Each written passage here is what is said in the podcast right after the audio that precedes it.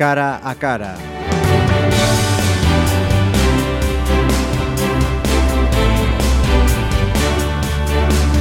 Saludos, eh, tenemos hoy en este cara a cara una invitada que hace doblete, porque la habíamos tenido en la playlist y, y, como le decía yo antes de grabar, una de esas canciones que nos había seleccionado se me ha quedado en mi playlist actual y estaba tratando de recordar y efectivamente has dicho que era madre madre de Dulce ah, Pontes Dulce Pontes. Estoy yo con Madre Pontes, Deus sí. Dios mío. Dulce Pontes sí, Sí, señor. Cansado de amar. Mm, eso es eso es. Con lo cual te lo agradezco. Te tengo que decir que hice un descubrimiento musical gracias a la playlist de, de Ana Isabel Vázquez. Ya sabéis que es la, la gerente de la ciudad de la cultura y ese es el motivo por el que la hemos invitado hoy a, este cara a cara así que de nuevo Muy bien. bienvenida y gracias por, por Nada, el placer es mío, poder estar aquí de nuevo otra vez con vosotros. Ana, eh, casi eh, seis meses ya, ¿no? Sí. Desde, el, desde el nombramiento, de que se asumes esa, esa nueva responsabilidad de tu etapa eh, profesional. ¿Qué balance se puede hacer de, de esos De primeros esos seis meses? casi seis meses, pues es un balance muy positivo. Es cierto que es un, un gran reto con una gran responsabilidad, porque es un reto importantísimo, porque la ciudad de cultura pues es eh, pues un gran complejo eh, con muchísimo futuro que acaba de, de comenzar a andar. Este año estamos celebrando todavía el cinco aniversario, el quinto aniversario del museo, que parece que lleva ahí ya muchos años y solo son cinco años, pero en cinco años ya se han hecho muchísimas cosas y muchas actividades. Entonces lo asumes con un gran sentido de la responsabilidad, eh, sabiendo bueno que de- que todavía tienes que, que conducir todo este proyecto, que tienes que llevarlo a buen puerto y que tienes que intentar que, que este futuro, gran futuro que tenga por delante, sea lo mejor posible. ¿no? Y- pero al mismo tiempo con una gran ilusión, precisamente por eso, porque es un proyecto muy, muy nuevo, que le queda todavía mucho camino por, por recorrer y, y un gran camino. ¿no?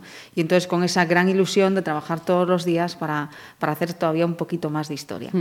Eh, me imagino además, no sé si, si ya mm, vas eh, cambiando esa perspectiva, cuando, cuando uno llega con esa responsabilidad a una entidad como esa, me, me imagino que se siente muy, muy, muy chiquitito, sí, ¿no? Sí, es así el sentimiento, ¿no? Te sientes pequeñito, te ves allí en, medio de, de aquellos cuatro edificios tan altos, además, y entonces uno empieza a sentirse pequeñito y con ese sentido de la responsabilidad y con ese parece nudo en el estómago que tienes. Pero bueno, poco a poco, cuando vas conociendo más en profundidad el complejo, su funcionamiento, a las personas, lo que se ha hecho, lo, lo que se está haciendo y demás, pues entonces empiezas a ver que mal- realmente es como casi todos los complejos ¿no? de entidades culturales, pues los problemas y, y- y las actividades y un poco todo el trabajo que se desarrolla es muy parecido a lo que hacen otras, solo que en otra proporción, en otra dimensión. Sí, sí. Pero, pero realmente no es tan diferente de lo que se hace en otras instituciones. La forma de trabajar no es tan diferente. ¿no? Lo que buscas es diferenciarte con la actividad o con la forma de hacer, de crear esa actividad. Con lo cual ya, ya te vas haciendo, ¿no? Claro, Con entonces ya dices, bueno, bueno, no, esto no es algo inabarcable, sino que se Ajá. puede hacer. Y por supuesto sí se puede hacer. Y ahora ya después de estos seis meses, pues ya uno va cogiendo las riendas, ya vas eh, tomando la dirección y, llevando un poco conduciendo ese gran barco. ¿Qué es eh, lo, que más te, te- te ha marcado en, en estos seis eh, meses? Lo que más te ha llamado la atención. Bueno, me llama la atención el gran desconocimiento, el desconocimiento, el gran desconocimiento que tiene en general eh, la gente de lo que es la ciudad de la cultura, ¿no? Eh, Cuando comentas eh, lo que se hace, cuando lo comentas a un entorno, la gente se queda sorprendido diciendo, ah, pues no sabía, ah, pues no tenía ni idea. Y eso te sorprende muchísimo y es un porcentaje altísimo de la población que desconoce la inmensa mayoría de la actividad que se hace. Entonces tú comentas, no, allí trabajan 500 personas y la gente se te queda sorprendida y te dice, ¿así? Y dices, sí. Y, o un día vienen por una actividad puntual o un congreso que se organiza y se quedan sorprendidos la cantidad de coches que casi no podían aparcar, eh, la cantidad de movimiento de niños, de excursiones de todo tipo con los que se cruzan o, u otros eventos que coinciden al mismo tiempo. ¿no? Sí. Y entonces te, te sorprende ese gran desconocimiento que hay y, y por eso estamos trabajando también en esa dirección, intentando que cada vez esto es la ciudad de cultura de Galicia y, y toda Galicia tiene que poder participar de ello y poder conocer en profundidad lo que allí se, se- se desarrolla. Eso también me imagino que, que- que es un reto, ¿no? Que se haga todo lo, lo- lo visible que, que- que merece un emplazamiento como este. Sí, de- desde luego es lo que queremos. ¿no? Ciudad de Cultura es una plataforma, una plataforma para mostrar eh, la actividad de Galicia, para mostrarla en Galicia y para el resto de España y para el mundo. ¿no? Eh, todo lo, intentamos que lo que se hace allí sea una plataforma eh, que pueda ayudar pues, a nuestros artistas, en general a la gente que trabaja en el mundo de la cultura, pues a, promocionar su trabajo y a dar visibilidad. Y de hecho, pues lo estamos haciendo pues, como Festivales Escenas do Cambio, que es un festival de arte y danza contemporáneo, de teatro y, danza contemporáneo, pues ha habido compañías gallegas que han trabajado allí y que en, esos festivales pues vienen productores de, de otros mm, países de Europa y que les han salido oportunidades de trabajar y que además ha sido a raíz de verles en ese festival y ha pasado con, con, empresas y compañías gallegas que ahora están trabajando en Francia y demás. Entonces, es precisamente ese es el objetivo, ¿no? que sea una plataforma para dar a conocer todo lo que culturalmente se está haciendo y lo que se ha hecho también, ¿no? sin olvidar siempre todos nuestros antecedentes, todo el pasado, pero también siempre mirando al futuro y siempre proporcionando más actividad y más cultura. O sea, que sería eh, visibilizar eh, no solo lo que es la, entidad y, el espacio, sino la actividad y todo lo que se mueve no, dentro. No solo el espacio, que es un espacio arquitectónico maravilloso que tenemos aquí y que tenemos que poder apreciarlo, porque no, tiene eh, nada que envidiar a otros complejos de otros países, sino que gente que ha estado hace poco en Hannover, en este enorme Palacio de la Ópera y precioso, pues me ha dicho, bueno, conociendo el Ciudad de la Cultura, conociendo Hannover, pues la verdad no tenemos tampoco nada que envidiar y desde luego nada de lo que avergonzarnos, que eso es importante también saberlo. Entonces, queremos presumir de esa arquitectura contemporánea que está ahí para la historia, que la gente lo conozca y lo sepa apreciar, pero al mismo tiempo eh, usar el contenido, todo lo que la oportunidad que da la Ciudad de Cultura como plataforma para dar a conocer eh, nuestra actividad cultural y a nuestros artistas. Y no solo aquí, que nos lo conozcamos nosotros, sino darle esa difusión a nivel nacional e internacional. Precisamente acabas de mencionar una parte por la que también quería eh, preguntarte. Eh, no podemos avergonzarnos. Sí que es cierto que, que desde que lleva abierto eh, sí que ha habido frentes que han tratado de, que Galicia se ah. avergüence de... Han sido años muy convulsos, como te decía, son cinco años eh, que hace que empezó a, hacer, eh, a, funcionar el museo, ¿no? y un poquito antes la biblioteca.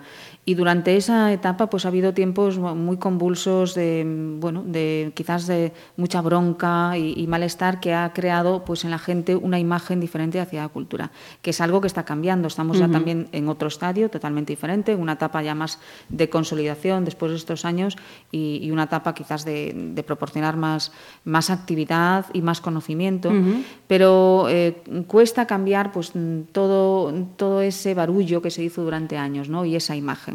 Sí que es cierto que cada vez la gente que llega allí y nos conoce y conoce el complejo y conoce la actividad se queda encantada y vuelve y repite. Pero sí que es cierto que tenemos que ir llegando a un porcentaje de la población que a lo mejor por distancia no ha podido acercarse hacia la cultura y se ha quedado bueno, pues con esa imagen y con esos años polémicos. Sin embargo, nada que ver con la realidad. Y, muchos llegan allí por primera vez y se sorprenden y te dicen, pues la verdad, pensé que era otra cosa. Gran, gran conclusión. Eh, mira, cuando una gerente eh, llega a un cargo como este, a una responsabilidad como esta, los objetivos que, que se plantea, ¿cómo, cómo son. Me imagino que a, medio corto plazo eh, sería, sería muy ambicioso, ¿no? Me imagino que esos objetivos tienen que ser a medio largo plazo. Sí, a ver, a corto plazo em, tienes que nada más llegar, pues un poco conocer el funcionamiento, lo que se ha hecho, lo que se está haciendo para poder plantearte un camino hacia el futuro, ¿no? Entonces mm, hay pequeñas cosas que tú puedes resolver a, corto plazo, pero luego hay muchas otras que son a medio largo plazo. Entonces quizás lo más inminente en lo que estamos trabajando es, es la accesibilidad uno reconoce que estamos muy cerquita del centro histórico de Santiago. Sin embargo, hay esa sensación de distancia que no hay tanto. Pero quizás la hay porque la comunicación no ha sido lo mejor posible que, tendría que haber sido en su momento. ¿no? Entonces, estamos trabajando con fomento en, el acceso a través de la autopista, que hasta ahora había que, bueno, había diferentes opciones, podías coger la salida Orense si venías desde Pontevedra o desde Vigo, por ejemplo. Cogías la salida Orense y luego pues había una señalización que te iba bordeando toda la ladera. O, podías coger la salida del aeropuerto y luego coger la SC20 hasta Fontes de Osar y en Fontes de Osar y demás. Pero claro, la primera vez que llegas te dejas guiar o por el navegador o miras un mapa, entonces no era fácil. Ahora va a haber una conexión con la autopista que esperemos que en año y medio esté terminada, una salida directa a la Ciudad de Cultura y al Centro Histórico de Santiago, porque va a ser la salida eh, más cercana a lo que es el centro histórico. Entonces va a ser eh, realmente una de esas salidas que va a tener muchísimo tráfico. Para Ciudad de Cultura va a suponer un antes y un después, que directamente en la autopista tengas Ciudad de Cultura y en unos metros, porque la autopista nos pasa al lado. Entonces que en unos metros ya estés allí, puedas aparcar y acceder directamente a Ciudad de Cultura va a cambiar mucho el panorama. Y eso es uno, bueno, un reto en los que no estamos trabajando directamente porque no depende de nosotros, pero sí que hemos estado en negociación en cómo iban a quedar esas conexiones y demás con, con el Ministerio de Fomento. Ajá. Otro reto de los que nos planteamos, que también es importante dentro de lo que es la movilidad, pues estamos con el Consejo de Santiago eh, hablando y negociando para el transporte urbano que haya más frecuencias. Tenemos una frecuencia de un autobús cada hora, aunque nos gustaría que fuese cada media hora, porque ahora cada vez trabaja más gente allí, son 500 trabajadores con diferentes horarios y bueno, si sales ahí media, pues tienes que esperar media hora. Entonces, bueno, si hubiese esa frecuencia de media hora eh, sería mucho mejor, una hora está estupendo, pero mejor si, si hubiese algo más. Y luego quizás los fines de semana, que es cuando menos líneas de autobuses hay, pues estamos intentando también que haya la misma frecuencia, uno cada hora por lo menos. Y luego trabajamos en un acceso peatonal. Y ahí también en colaboración con el Consejo de Santiago eh, queremos que la gente tenga la sensación, porque es, así, que la ciudad de cultura y el centro histórico no están tan lejos andando tranquilamente te puede llevar con mucho 40 minutos desde la catedral. Y de hecho hace poco hicimos una caminata con entidades de Santiago un poco para demostrar que esa caminata se podía hacer, que no hace totalmente de calle, que no tienes que ir de tenis como haciendo ejercicio, que puedes hacer ese camino, pasear, incluso quedarte a mirar la colegiata del SAR y llegar hacia cultura tranquilamente.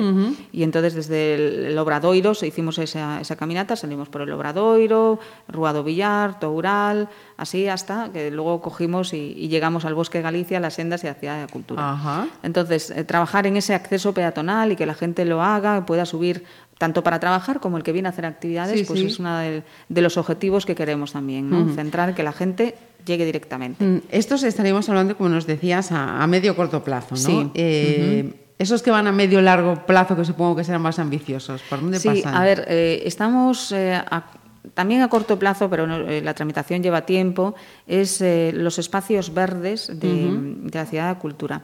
Tenemos una parte que llamamos Bosque de Galicia, que es una parte de la ladera de, la ciudad de cultura, que ya se bueno, ha hecho una plantación de una serie de miles de árboles de especies autóctonas y que han creado esos senderos que se pueden ir caminando, paseando, con bancos, sentarse y, ver otra perspectiva de Santiago. Parte de la ladera, queremos empezarla en breve, también continuando ese sentido de Bosque de Galicia. Y posteriormente, y esto ya sería futuro, que sería cuando se acabasen todas las obras de la autopista, cuando se fuesen las empresas que les hemos cedido una parte de la ladera sur también para que tengan allí la maquinaria y una serie de casetas de obra y demás, pues esa otra parte querríamos continuar eh, también con, espacios verdes y, realmente toda ciudad de cultura y todos los alrededores crean el, gran pulmón verde de Santiago. Lo que pasa que eso ya es más a largo plazo porque, bueno, pues eh, primero tienen que terminar todos los trabajos de autopista y yo le va a llevar un rato. Eh, era otra de las preguntas preparadas y también señaladas como uno de los proyectos más ambiciosos. De... Sí, eh, mm. los espacios verdes están ganando cada vez más protagonismo dentro de la ciudad de cultura.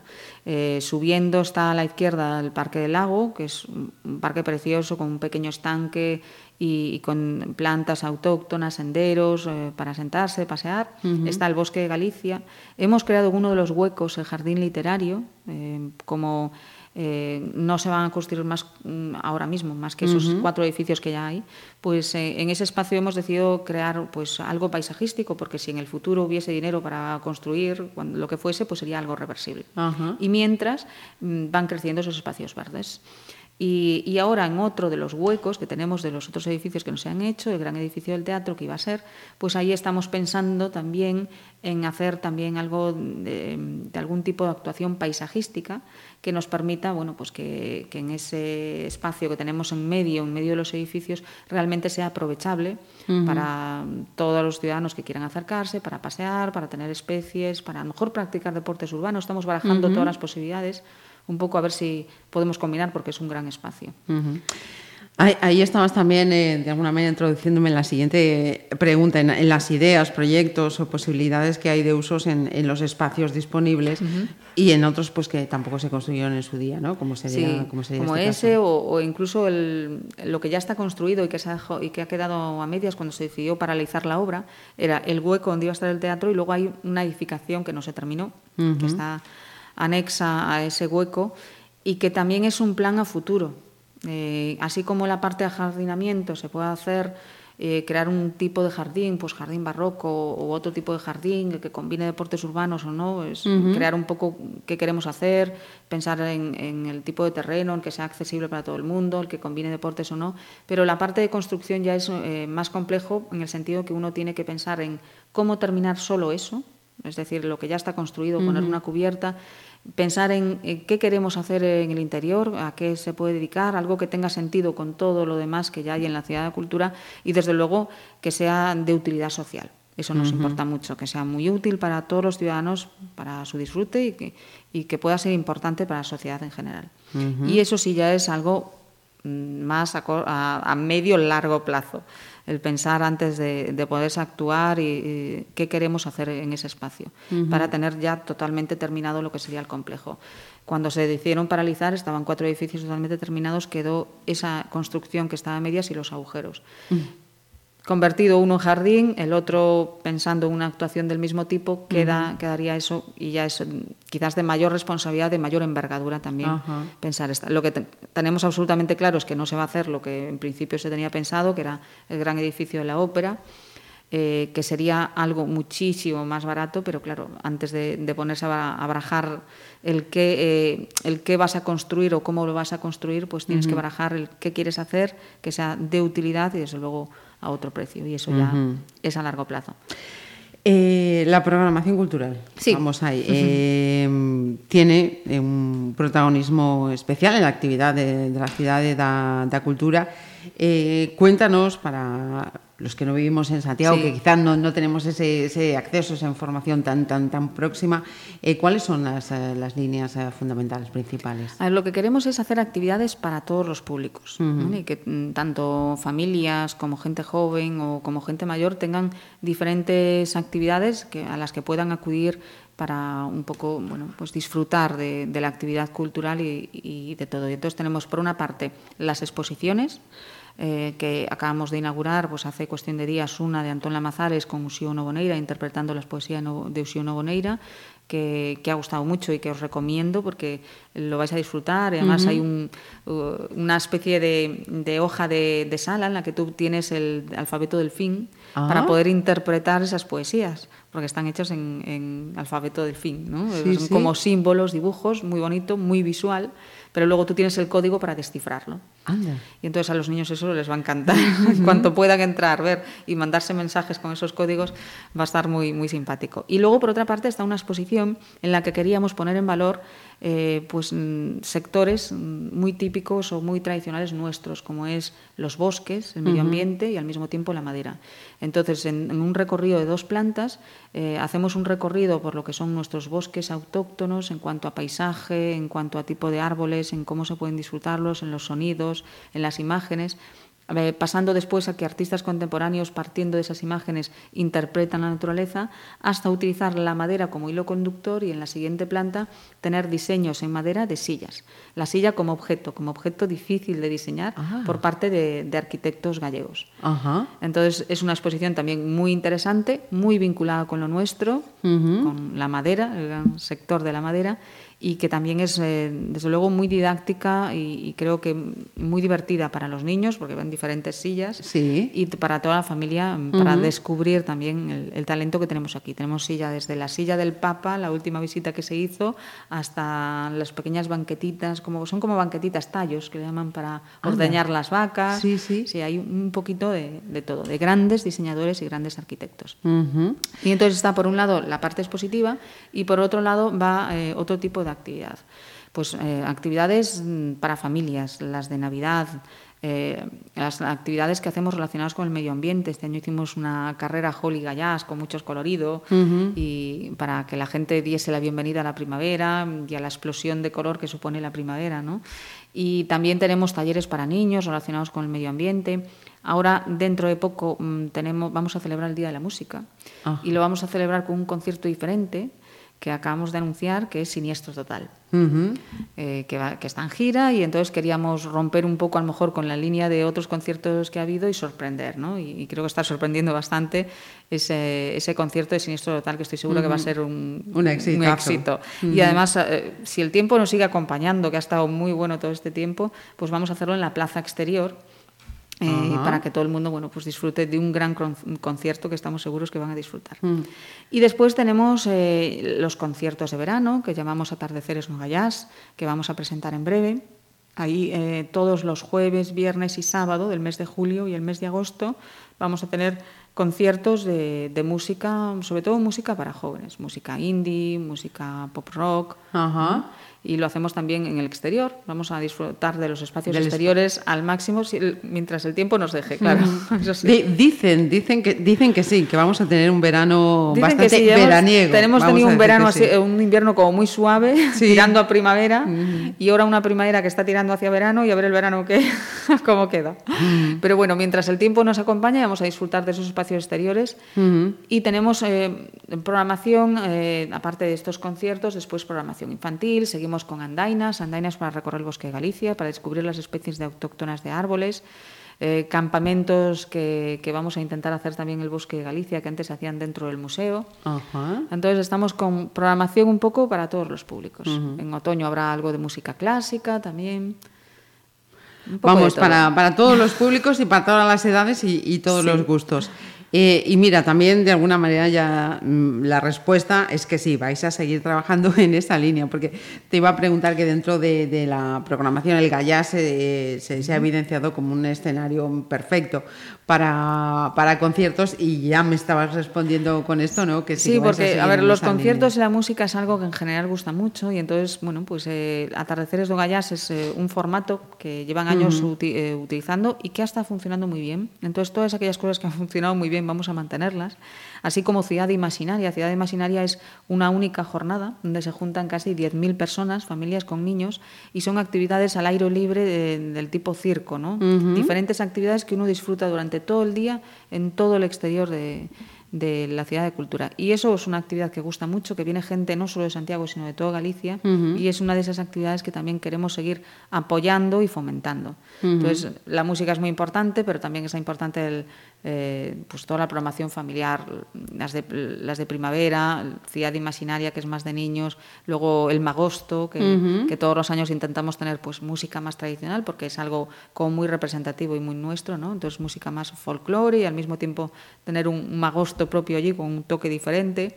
Tendremos y estamos trabajando ya en la próxima programación de Navidad, que nos quedan unos meses por delante. Estamos entrando en verano y ya están pensando en Navidades. Sí, la de verano hay que tenerla cerrada y entonces estar ya pensando más adelante. Entonces estamos un poco en todos los ámbitos, ¿no? desde actividades en el exterior, desde música, festival que comentábamos antes, de teatro y danza festival de cine infantil que hemos tenido, uh Filmes, que seguimos complementándolo y apoyándolo de cara al próximo año. ¿no? Un pequeño festival donde los niños ven cortos de animación diferentes y los puntúan. Y luego al final ellos van puntuando. Entonces, bueno, es una forma interesante de saber también qué aprecian los niños en los cortos de animación o en las películas de animación. a veces creemos que esto les va a encantar a los niños y luego ves la valoración y te sorprende. Y dices, bueno, pues a lo mejor no era eso lo que les gustaba. Ese, ese, es el termómetro también que tenéis eh, muy en cuenta para, para ir cerrando ese, ese pool de, de, actividades a lo largo del año, esa, ese feedback mm. entre los asistentes, el público. Sí, siempre, siempre queremos saber un poco la opinión de la gente que viene a las actividades, ¿no? Y con esa opinión lo que queremos es mejorar, mejorar la programación que tenemos, mejorar todos los eventos. Entonces, hay otro ciclo, Nexos, que son conferencias sobre temas de actualidad, pues hemos hablado de la Unión Europea, hemos hablado este año de Maruja Mayo, porque es el año que que, se dedica a Maruja Mayo, hemos estado hablando de arquitectura, de arquitectura contemporánea y siempre al final del evento, eh, al principio les entregamos un cuestionario, al final recogemos un cuestionario con todas aquellas cosas que les ha gustado más, que no les ha gustado tanto, que sugerencias. Para nosotros es muy importante de, que la gente aporte sus sugerencias. Eh, la gente se implica, aporta. Sí, sí, la verdad es que sí. ¿eh? Hay un porcentaje importante que va haciendo sus sugerencias o que va opinando y es importante recoger todo ese feedback que nos ayuda a a mejorar y, a veces de las sugerencias son, bueno, pues son... Surgen ideas. Surgen ideas, ¿no? Que, te hacen pensar y, trabajar en determinadas líneas. Ajá. Eh, Anabel, también otra parte que, todavía no habíamos tocado, pero que también eh, quería que incluyésemos en esta, en esta charla, eh, el emprendimiento. Sí. Hay empresas, ¿no? Sí, eh, el emprendimiento es una parte muy importante de la ciudad de cultura. Somos, por una parte, cultura, con toda esta actividad que te estaba comentando, pero también somos paisaje, ¿vale? Y con el Bosque de Galicia, con el Parque del Lago, con el Jardín del Literario y con todos esos espacios verdes que cada vez están ganando más protagonismo, somos tecnología, porque Amtega, la agencia de modernización tecnológica, está allí y hay muchos trabajadores que trabajan allí. Todos los servicios tecnológicos de la Junta se hacen desde allí. y, somos también emprendimiento. De hecho, tenemos todo un edificio dedicado al emprendimiento, con eh, muchas empresas, más de 100 empresas que se han creado del sector, sobre todo cultural. Estamos un poco enfocando a que ese emprendimiento eh, del sector cultural, por, por la cultura, cultura y tecnología. ¿no? Y, y, ahí tenemos más de 100 empresas que han creado diferentes proyectos y que siguen trabajando pues para, bueno, para que esa idea de negocio que ellos tienen de, de, de proyecto de vida pues eh, pueda llevarse a cabo. Ahí intentamos apoyarlos mediante formación, también les apoyamos ya en algunas pequeñas empresas que ya se están consolidando a que proporcionen contenidos y trabajamos con ellos, con fotógrafos, con empresas que proporcionan contenidos.